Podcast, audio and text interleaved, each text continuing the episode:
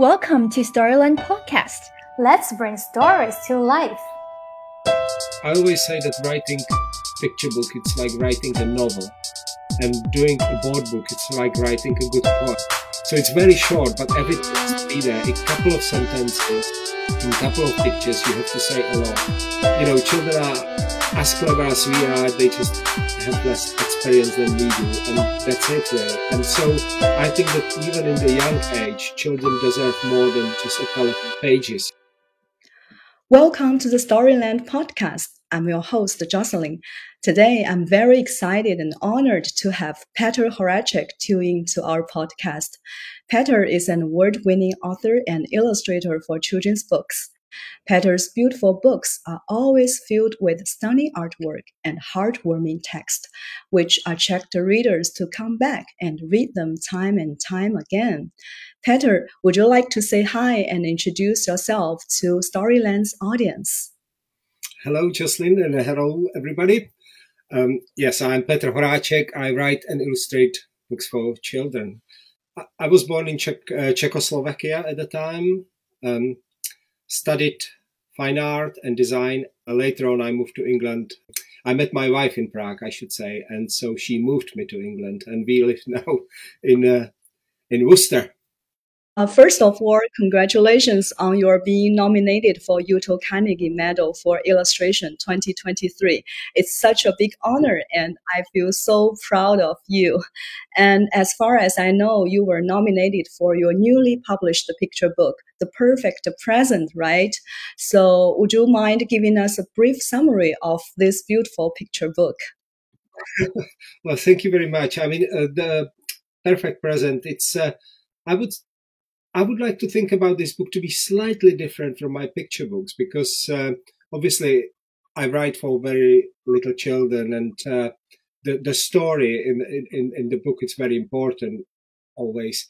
This this book, the story it's actually about two characters daydreaming, making um, well, it's about imagination, really, and it should encourage children to daydream. And perhaps uh, looking through this book, you can get ideas for your own stories and, and something like that. It, it sounds a little bit complicated. It's not like that.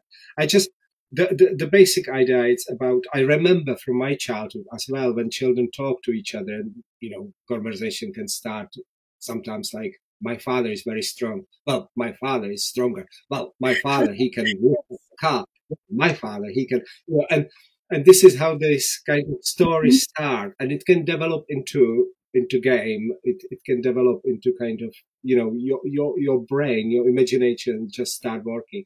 Well this is similar but uh, slightly maybe more gentle. It's about uh, tom and maud who are two characters who who share birthdays and they gave each other a little present and when the one of them asks, "What is it?" he says, "It's a feather." Mm-hmm. And he, the other one says, "I think it could be a feather from the most spectacular bird in the world." And suddenly they are in the world where the birds are beautiful and colorful and and um, yeah, so they're giving each other presents, and uh, their imagination let them let them do the the rest. Wow, it's beautiful. Um, the page that Tom said he would give Maud the bird was really spectacular. I just couldn't take my eyes off from that page.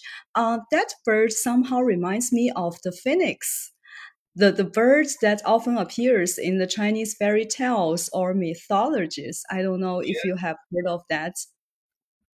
I thought about it this way as well, but you know, when I book, and I, I'm pretty sure that every illustrator has the, has the same. We always have a favorite picture in the book mm-hmm. before we start illustrating the book. So when I'm sketching the book, uh, just doing little thumbnails just with a pencil and uh, just making notes for myself, I always think I'm really, really looking forward to do this picture. It will be so much fun. It will be, you know, this is the picture from the book I'm looking forward. And uh, it doesn't need to be the first. It could be in the middle. And uh, then I start, and it's the hardest picture from the book. so this picture with the bird was one of them. And I thought, this is lovely. I'm really, really looking forward to do this picture. Mm-hmm. And when I started, I realized it's not going well. And I changed the picture many, many times. Not as much as the composition, but the colors, the scale of the bird. And uh, yeah, I, I, I did a couple of pictures which I had to throw away and start somewhere else and do another picture and come back to it. But um, at the end, I'm I'm I'm um, I'm happy with it because because I think I put so much um, energy into it and and fail so many times. Have you read this book to any children? This new book, like what were their reactions to this page? Well, I did. I actually did a couple of school visits and a couple of festivals uh, since this book was published uh, last summer. I think it was, yeah. And um, well, this is this is the book where I think that their reaction was to me really nice. That's what I kind of expected. The children will just sit and watch with open mouth and wait mm-hmm. what's, what's coming, and uh, at the end, uh, you know, we get smile. And uh, it's not a book where where you shout and laugh through it. It's it's it's really a book mm-hmm. where, where hopefully you get really engaged. So so uh, people I think liked it, and um, even adults, which is always kind of nice. They the people react to pictures to colors, don't they? Mm-hmm. They they like that. Actually, that marble really reminds me of my own childhood. This is the reaction I get. I think lots of adults said, I know what you mean. You know, when you look into the marble, glass marble, you see the universe, you see the little bubbles, don't you? I mean, we all did that. But what I found interesting about the marble, that we all had this experiment uh, I, I, mean, um, we all had this uh, experience. We took the glass marble, we look against the light, against the sun, and we slowly turn it in your hand, uh, in our hands, and and we could see whole universe. And we all did that, but we didn't talk about it until now. When when somebody sees the book, suddenly adults you know, tell me, I did that. I remember that. so we all have the same experience, and it's just question about communication and sharing the experience. And that's what the book is about. Yeah. What was your creative process for this book? In this book, as as same as in many of my books, I usually start with the pictures. I I sketch the book. Um, I think about uh, the sto- the story. It's first in my head as a picture, and then later on, I write the text down. So this is what I did in this book as well of course, um, the in the picture book, the text is big part uh, of the picture as well. So so playing with the composition and um, that's that's the another thing. I, I get uh, inspired for my pictures. I get inspired by material. I always try to find something new. Um, yeah, obviously over the years uh, there is a certain materials I'm more comfortable with than with others. But uh, but yeah, I always uh, try something something new. It uh, sometimes it doesn't work, you know, and then then I go back to what I know. But uh, yeah, this book was fun. It was really, um, you know, it gave me lots of freedom to paint and, uh, and, and and play really. So yeah, Mm. After I finished reading this book, I realized that you have actually put all of the upcoming scenes in the first page, like when Tom and Maud talk with each other. Um, there is a fish tank on the table, and the lampshade. Um, is decorated with stars, and there is a dinosaur in the flower pots. And on the last page, yes. on the last page of the book, you uh, it presents these elements once again, but in another form. So this is very interesting. Like, did you present think of presenting these elements in this way at the beginning when you worked on this book? I'm I'm, I'm glad you asked this question because because I didn't, and I, I funny enough, I, these kind of books, the observational books, where you find um, a little connection between pictures and stuff like, I wasn't as a child, I wasn't very keen of. You know, it was I was very impatient. I didn't have the time to look for details in the books and stuff like that. And I don't think I changed too much. But uh, but somebody mentioned it to me, and I thought, oh yeah, of course I did, I did. but it wasn't. It wasn't. It wasn't planned. It somehow uh, was it it was happening as I was working on the book, and uh, I, I, I mentioned it um, just a minute ago that uh, when I work on the book, I don't work uh, from the first picture to the last one. I, it's uh, I, I, you know, I can start in the middle of the book. I, I took my, you know, so I'm not doing the pictures mm-hmm. in order. And uh, so as it happened, I, I, suppose I get involved with the story uh, myself, um, I, which I often do. You know, I, when I illustrate the books, I make faces. I make, you know, it makes me laugh sometimes. Sometimes I have to uh, stop working on the book and do a similar mm-hmm. picture mm-hmm. just for myself just if I feel inspired. So, so this is what happened. I probably just thought, oh, it'd be actually nice if um, if the if the um, the monster appears somewhere else than on the picture with the monster, but it can appear as a toy somewhere on the floor or something like that. But it it happened naturally. I didn't. Yeah, and uh, once I realized that, I suppose the very last spread when when Tom and Maud uh, in the bed, uh, ready to go to sleep. Um, I repeated all the images in the spread, and I think it was the last picture of the book. So then I then I knew what I'm doing. I really love it when you wrote today was the best present in the world, the perfect present. Um, initially, I thought the book name was all about the presents that Tom and Maud received from each other. But when I read these lines, I suddenly realized that maybe the present is like a metaphor. And because of these lines, the audience of this book is broadened, not only for the kids, but also for adults too. Are you trying to give your books um, different levels of meaning so that they can speak to audience of potentially any age?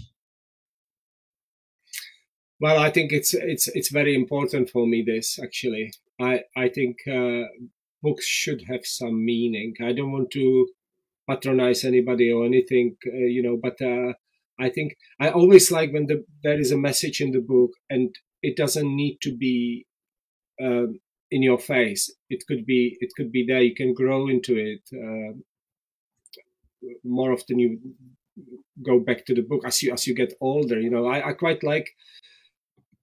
I have a book um, which can uh, it's called Elephant, and it's about a little boy who takes elephant home, and um, and uh, the book for me. I, I, like this book for this reason because it works in three levels. It's uh, the very little child. He thinks, okay, there is a boy who takes elephant home. He shouldn't do that, but you know that's that's perfectly okay. And uh, then the older children think, oh, there is something funny elephant in the house. Maybe it was his imagination. Uh, well, it was his maybe dream. And then adults think, oh, it was a imaginary friend. Mm-hmm. And uh, suddenly each age has their own explanation of what actually happened in the book. And I like that because, because, you know, like this, you can, you can, you can be with the book for quite a long time. That's, that's that's what I like about picture books. And uh, about the message, uh, as you as you ask, I think uh, definitely children are not uh, stupid. You know, they, they they deserve more than just a joke in the book or or just uh, random story. So I always try for a little bit little bit more. And of course, I want to be, uh, you know, I have to enjoy it as well. So so that's that's why I always try to get slightly more from the story. Mm, thanks so much for sharing your inspirations and creative process and details for the perfect present. We have just talked about your latest book. Now I'd like to travel back to over two decades ago to the time when you published your debut books. And your debut books uh, were Strawberries Are Red and What is Black and White, published in 2001. Could you please share with us how you decided to create children's books and make this your profession? Yeah, well, I, am I'm, I'm pretty sure that everybody uh, who's listening this program probably knows the book uh, "The Very Hungry Caterpillar." Mm-hmm. but uh, as, as, as, as, you know, I was born in Czechoslovakia in 1967. So mm-hmm. at the time, um, I didn't know the book. Uh, I didn't know the book until I came to England in my uh, late twenties, and uh, yes, uh, and when my daughter was born, I was uh, already thirty, I think. Uh, we were giving the very hungry caterpillar as a present for my daughter by my friend, and and this was the very first time I have actually seen the book. And until then, I had no idea that books like this exist.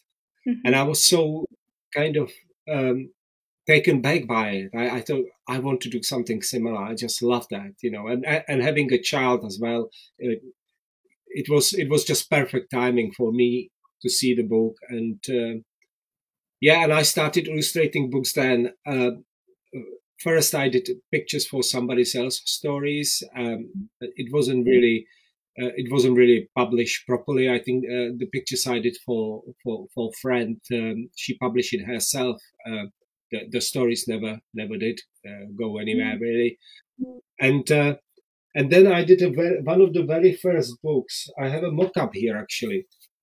This is how I sent it to the publisher at the time.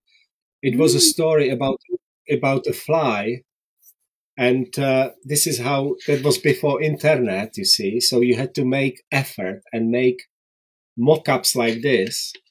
So i did a color photocopies of um, of these pictures about a fly who flies in the kitchen. And the fly plays a different games. She can see the kitchen upside down. So when you turn it, it's a kitchen. Mm-hmm. it looks like kind of monster and uh, then the little fly will sit in the fruit bowl, and all she can see it's just a color. And when you turn the page, you can see that there are strawberries, and then the fly can see orange color. When you turn the page, you can see there are oranges, and you can see yellow color. And when you turn the page, you can see it's bananas. And every time you turn the page, you get extra color but as you, as you can see, the pages are shorter and shorter and they build up into these colors of rainbow like this. And then at the end, the fly will fly away and play a different game, you know, something like that.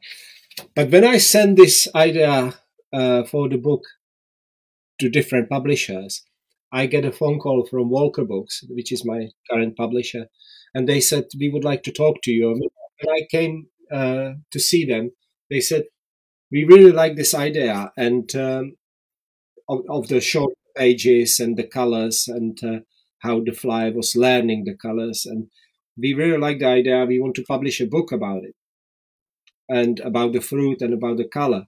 And at the time, I was saying, yeah, but what about the fly? they just didn't understand what I mean. They said, well, the book the fly it's so irrelevant. It's not a book about fly. And i didn't understand what they mean because i thought i'm sure it book the book it's about fly because that's what i did it. But um, they try to explain to me that the book it's about learning colors mm-hmm. about fruit and anyway we had a long discussion about it and um, i said i'm not doing book without the fly. And they said well we won't pay you then. So i said okay then i will do a book about fruit without fly. No, so this was actually my very first idea for one of the very first idea for and uh, since it was my very first one, we just thought we will take it easy and we publish a book called Strawberries Are Red. And it's actually, as you can see, again, it's a novelty book. On the page, yeah. So you turn the page, you get the red orange, uh, sorry, red uh, strawberries, orange oranges, yellow bananas. And again, you're turning pages uh, and you have this color of the rainbow. And the page before the last has a cutout. And when you turn the page, the whole fits on the previous colors and you can see all the colors mm-hmm. in my fruit salad. So that was that was the idea for the board books. For some reason, the publisher always publish two board books ah. together. So they they said, look, we want to publish this book, but we need another idea from you. And I was so excited that actually on the way home on the train, I did about seven seven ideas for board books, and uh, they choose one. They choose uh, what is black and white, and these books were published together. Um, and um, yeah, again, you know, in this book, you can see the night is black, the snow is white, and as you turn in the pages, they build up into black and white stripes, and at the end, you ask what is black and white, and it's it's a zebra. The head of the zebra fits on the previous pages, on the previous stripes, and yeah, so so these books were published together, and um, in 2001, and uh, yeah, they did they did well. I think they are still in print these two books, which is quite quite interesting after 21 years.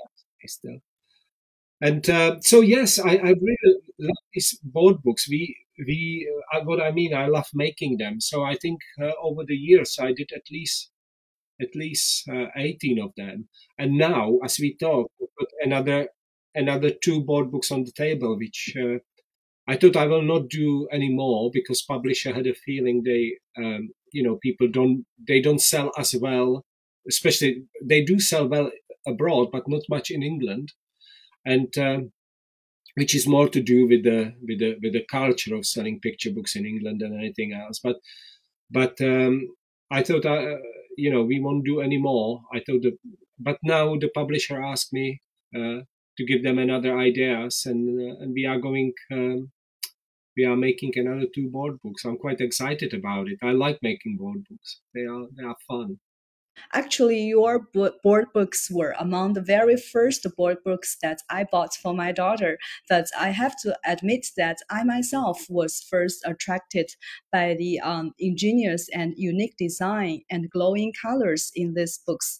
Um, they are not plain and normal board books, but novelty books with cutouts and holes, which together bring so much fun to reading, especially for babies and toddlers and even adults. Like, where did your inspirations of designing such novelty bo- books come from? Well, uh, as I said, I, I, I think the Very Hungry Caterpillar was my big inspiration for for, for writing generally, really. Uh, but uh, I I just I do like little children. I like the I like to see them when they're playing, when they are discovering things. I think it's so inspiring because it's so pure. You can learn from children a lot. Full, full stop. You know, you can learn from children uh, just just looking how they're playing, how they the way how they hold the conversation and everything. I um, we just spent a weekend with uh, with my niece and nephews, and uh, and just walking through through the woodland and talking about stuff you can learn from the the way how they observe things and how they analyze things. It's just so so intelligent and so clever. So you know children are as clever as we are they just have less experience than we do and that's it really. And so i think that even in the young age children deserve more than just a colorful pages you know they so i always uh, try to get some basic story into the board book. One of my board books i probably like uh, best it's mm. run mouse run where you can chase the mouse through the through the book.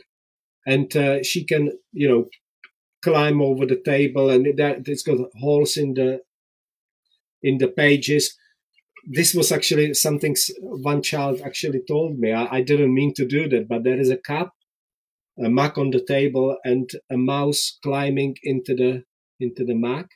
And as you hold the mug yes. and you turn the page, you're actually holding the mouse. And I never, huh? I never meant to do that but but children just tell me about it. It's like it's funny. Did you know you actually realize you catch the mouse in the middle of the book? And I I didn't know that. But it's it's again it's a it's a it just says how investigative children are and uh, how mm-hmm. clever they are and yeah so so i always try to get a basic story into the even into the board book and uh, come with some ideas and uh, it seems it's only seven spreads and it seems very easy to do board books. But if you try to do it well, it takes a long time. I always think that uh, I always say that writing picture book it's like writing a novel, and doing a board book it's like writing a good poem. So it's very short, but everything has to be there. A couple of sentences, in a couple of pictures you have to say a lot otherwise what's the point you seem to prefer using animal characters, right? As I go through your picture books, it seems that there are only two with human characters elephants and long journey. Even if you use human characters, they are always surrounded by animals. So, why do you have hmm. such a preference for animal characters? And do you plan to create more human characters in the future? Well, I think I think I have a couple of uh, ideas with human humans in my in my drawer, but uh, it somehow doesn't work. it's the publisher always knows, but you know, I think originally, I think because I work, I don't know why is it. Is it because I work for very young children? Because uh, you know, sometimes publishers actually quite like if you use animal character because if you if I do a book about a boy, then uh, they they think that only boys will identify with the character and parents who's got children will buy the book. So that's I, I don't think it's true actually. I think I, I don't think children think like that. But um, but again, I, I like the animals characters because I they give me more freedom. Mm-hmm. I can dress them. You know, the mouse can wear a skirt or socks or something like that, or not. It really doesn't matter and uh, I I usually yeah probably girls will identify with the with the mouse as well as the boys will identify with the uh, with the mouse. I don't know, and and but it's more for me. It's more the the freedom of giving them expression, let them do something silly, and uh, sometimes I did a recently book about bears. I always wanted to do a book about bears, and it took me a long time before I did one.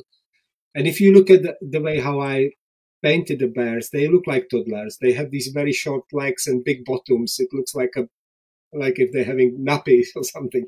And uh, so I think in the shape as well, it's uh, it it it, basically gives me more freedom and um, yeah yeah I think I'm by drawing people I, I feel more limited. Um, if we go through your books, we can always find some universal themes such as friendship, love, self identity, sense of belonging, and so on. And some characters are kind of silly and hilarious, like um, the silly Suzy Goose and the greedy goat, which appeal to children so much. How do you keep your close connection with children? How do you figure out what topics interest the children and how they think and what they like? Well, I mean, it's the basic thing, isn't it? I mean, we all um, are, we all have kind of very similar way. We all are interested about same thing, you know, belonging and identity and love. It's uh, it's and, and friendship. It's something which which goes through our lives from the beginning to the mm-hmm. end, really. And uh, it's not uh, different for children. These are the things which uh, children are interested and they can identify with it, which is important. So I always think about what children are interested about. I like, as I said, I, I, I when my children were growing up, I love having them in my studio and they were playing. I would be working and they will be on the floor playing with their toys, talking to themselves, you know, or something. And I, I absolutely loved it. I loved it, these moments. And uh, so I, I, suppose I always was kind of observant of uh, how children behave, how how they think, how they play. I found it always very inspiring. Even before I did the picture books, I just I was just fascinated how the the the, the, the pure view of things, the way how they looking without any distraction, the way how they interpret just a basic things it's just it is inspiring, you know, because we as we get older, we start assume we just think, oh right, it shouldn't be like that. Oh, he didn't mean it like that. Oh, he didn't want to see this. Oh, he didn't want to say that. It's nonsense. Children don't have this. They just see things as they are, and I found it really, really inspiring. Mm-hmm. So maybe because of that, it's not so difficult for me to to kind of get in tune with with children. Mm Besides those positive and light-hearted topics, you do not shy away from serious topics. For example, you discuss um, the environment and the value of freedom in your book, The Last Tiger, which is very different from your other books and impressive. However, you intro- introduce these topics in um, a manner that children can grasp and understand without becoming too overwhelmed. Like, how did you achieve that? And did you meet any challenges during this process? Well, I'm very grateful to my actually publisher. I publish with two publishers, mainly in England. One of them is Walker Books. Mm-hmm. I've been with them for 21 years or something. And uh, the other one, it's quite new to me, and it's actually a new publisher itself. It's called uh, Otter-Barry. Mm-hmm. And uh, and uh, funny enough, I did Otter-Barry published The Perfect Present as well. Mm-hmm. And in both cases, my publisher, Walker Books, uh, when I showed them the uh, the Last Tiger, they thought it's maybe the subject is a little bit heavy, and um, and I just thought, I just thought, so what? You know, I, I didn't want to change it. I, I think, uh, as you said, uh, no, as we said together, you know, children are not stupid. They they can understand, and I don't want uh, these kind of heavy uh, subjects to to put on children. And it's and i hope it's not in this book because the book it's about a tiger who was captured. And uh, and then in the cage he gets smaller and smaller and then people lost interest and he just one day he walked away and nobody noticed. And and the book it's about you know little children they can see that the tiger escaped. He kind of he gets smaller and he walked through the bars and nobody ever seen him again but adults know very well what the book is about. And uh, I think that's what I like about. Uh, we said it uh, in, in, our conversation at the beginning. I like when the books got levels, when child, uh, when adults or, or older children can read into the story in more detail and understand it fully. And maybe for children, it's just a book about a beautiful tiger who who was living in the beautiful environment. One day was captured, and the life turned upside down until the moment when he walks to his freedom again. And then that's that's perfectly okay, and that's why I think the books the book works well. And uh, also, I'm very very help, uh, grateful to to Janetta that she actually published this book because I think it's important on many levels. Mm. It's uh, because it's true that we messed up this world and, and, and making children guilty for it. It's it's it's stupid, but and we shouldn't do that we shouldn't make them feel guilty, but we should let them know what's happening. So that's the, another thing. Yeah, that's true. Um, I remember that when I first contacted you, you mentioned that you were leaving for Czech Republic for some time in October to do some school visits.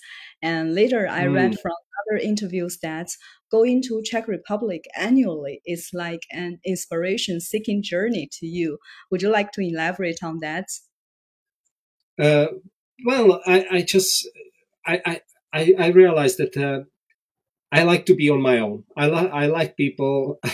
I like you know, but but uh, from time to time, I just need to be on my own. And um, I love autumn. That's my favorite, probably time of the of the year.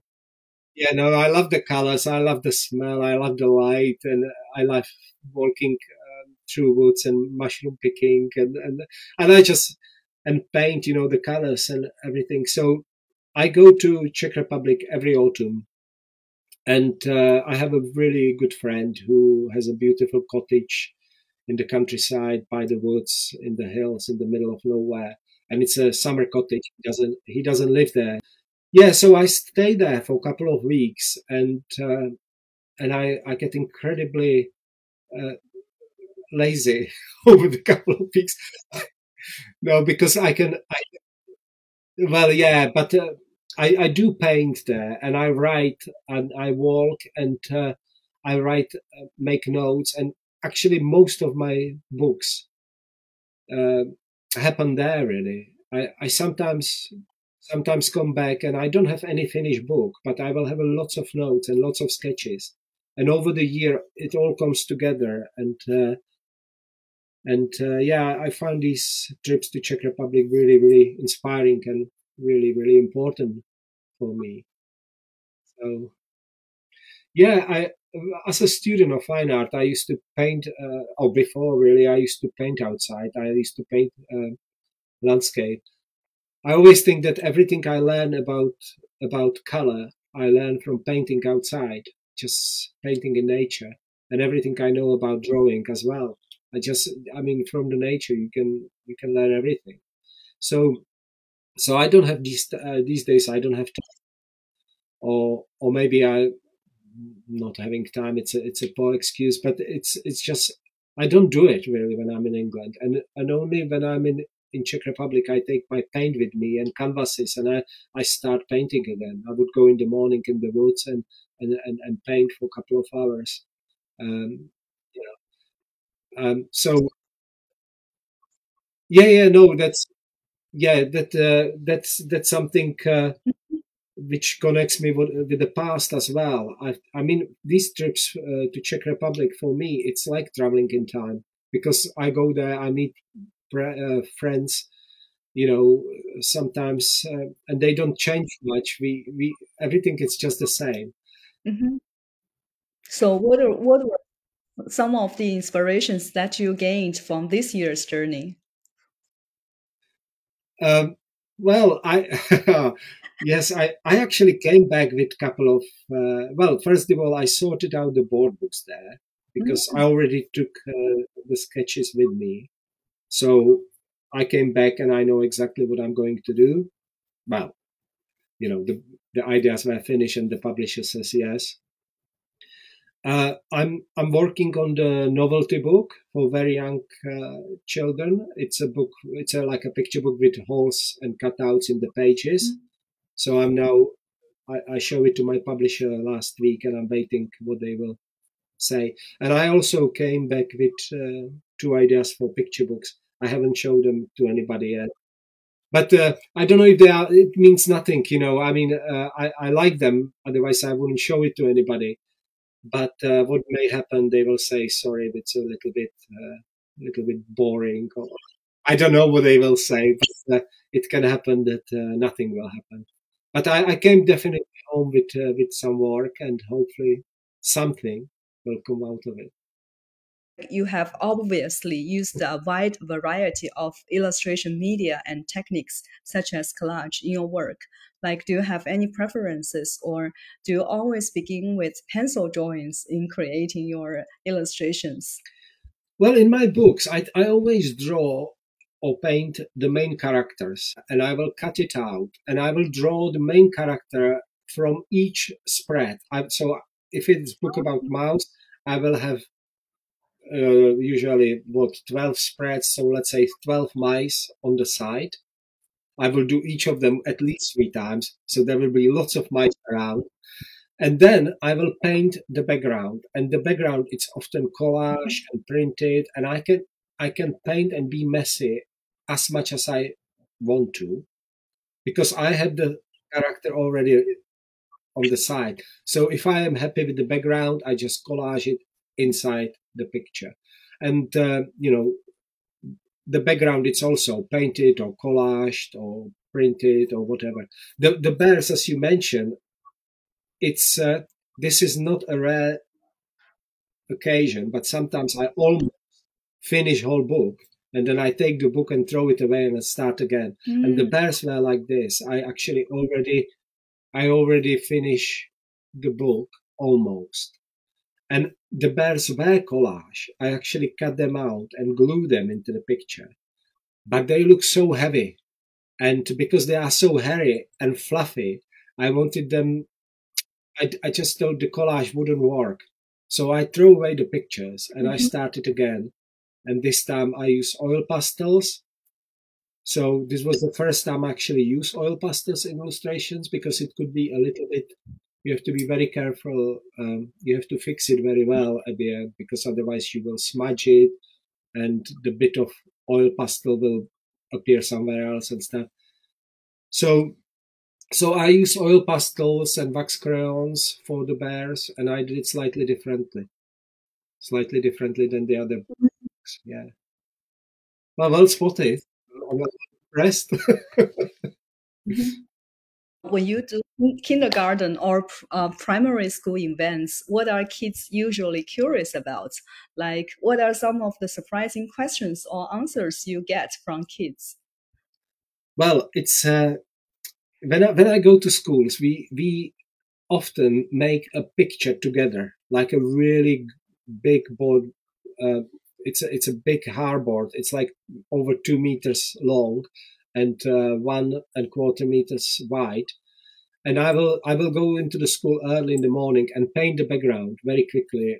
I'm now mm-hmm. quite good at it. It doesn't take me too long, but um, mm-hmm. I make a very colorful background, and then I will stick one of the characters from my book into it, and uh, then I ask children to finish the picture. So if it will be a bear, then I will say, "Oh, let's them, you know, let's let's bring a friend for them," and anybody can draw whatever they want, and we use oil pastels, and uh, then we cut it out and we glue it into the picture. Now the oil pastels are great because they are very easy to use. They are very soft and mixing colors. I talk to children about how to mix colors and how to use the textures and stuff like that, and uh, and the children find it really really inspiring. And when we when we cut it out and glue it into the into the picture, it's really really bright and it's it's lovely and and uh, I always encourage children to do something funny. So they will draw a bird on the scooter and and and, and bear on the skateboard and flying mm. cats. I don't know what. And uh, the other day, I was drawing some bird, and uh, the little girl came. I don't know, age six, and she said, "I like your birds, but Lucy, she can draw. I hate to say that," she said, but oh, she said, "I don't like to say that, but Lucy can draw birds better than you."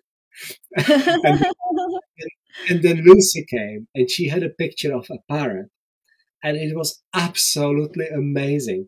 And the secret mm-hmm. was the girl actually they had parrots at home, so they were they, they she lived with lots and lots of uh, birds at home, and she get it so oh. spot on because you know we later on as we as we the way how we think. We think we know how the bird looks like. We don't look at them anymore. We know the bird has a round head and, and long body and long tail and two legs. But but yeah. children actually stereotypes. Exactly. And they still actually looking. They still are very observant. And when child who has birds at home does a drawing of the bird, you can be sure that it will be perfect. You know? Same with the horse or any other animal you know, when I draw, mm-hmm. I don't mm-hmm. have a cat at home. And if I draw a cat, I will do it very, very basic. But the child who has a cat at home, yes, he will with amazing shape. You know, it's it's just, you know, we can learn from children.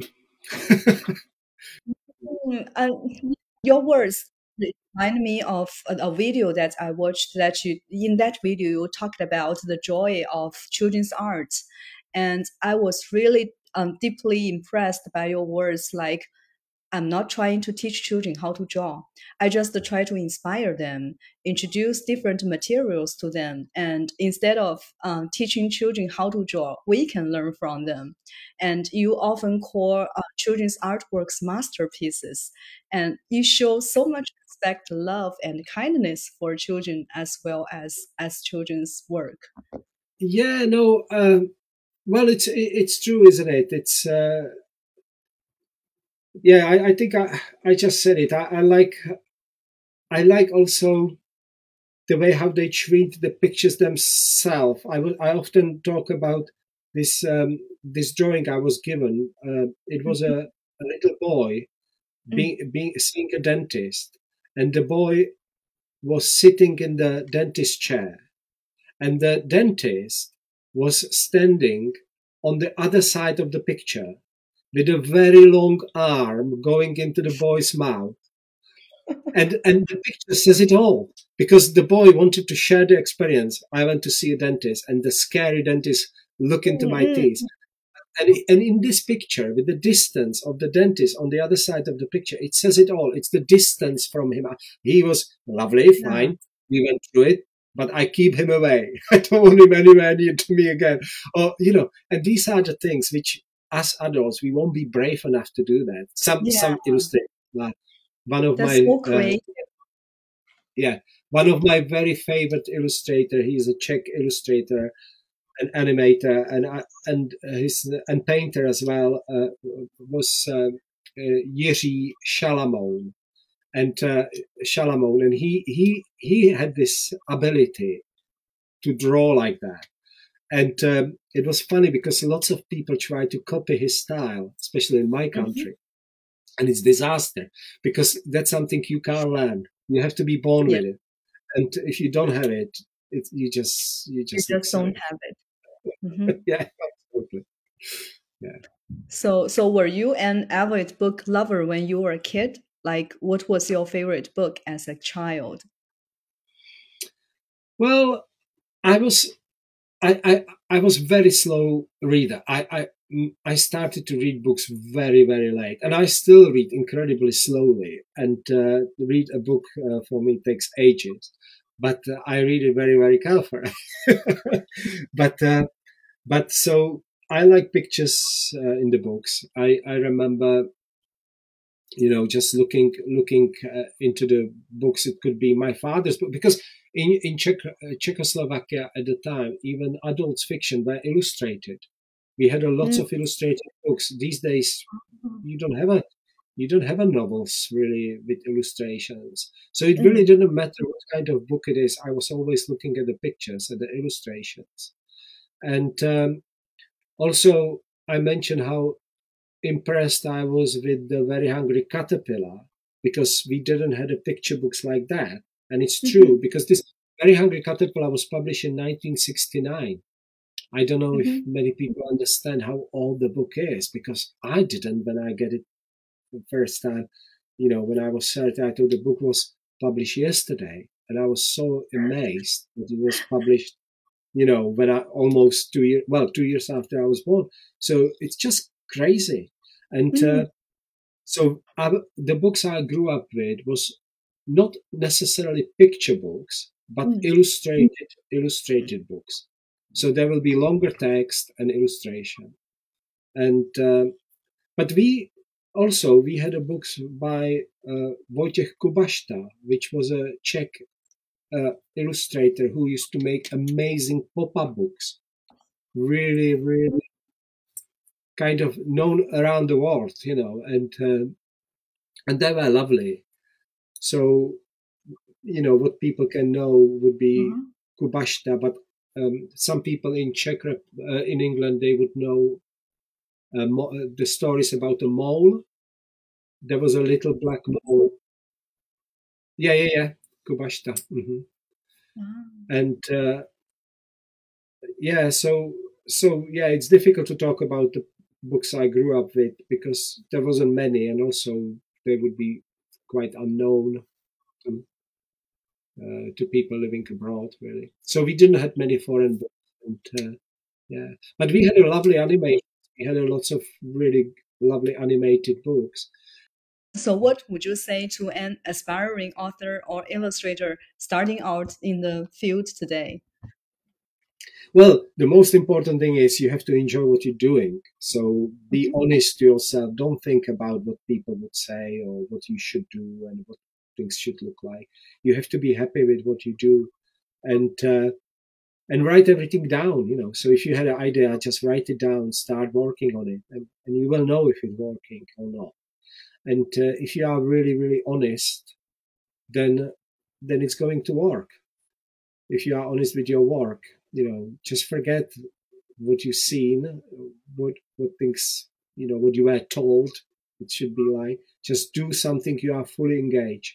So you're not copying Mhm. anything or anybody. You're just enjoying it. And uh, getting it right, it's a job for editor.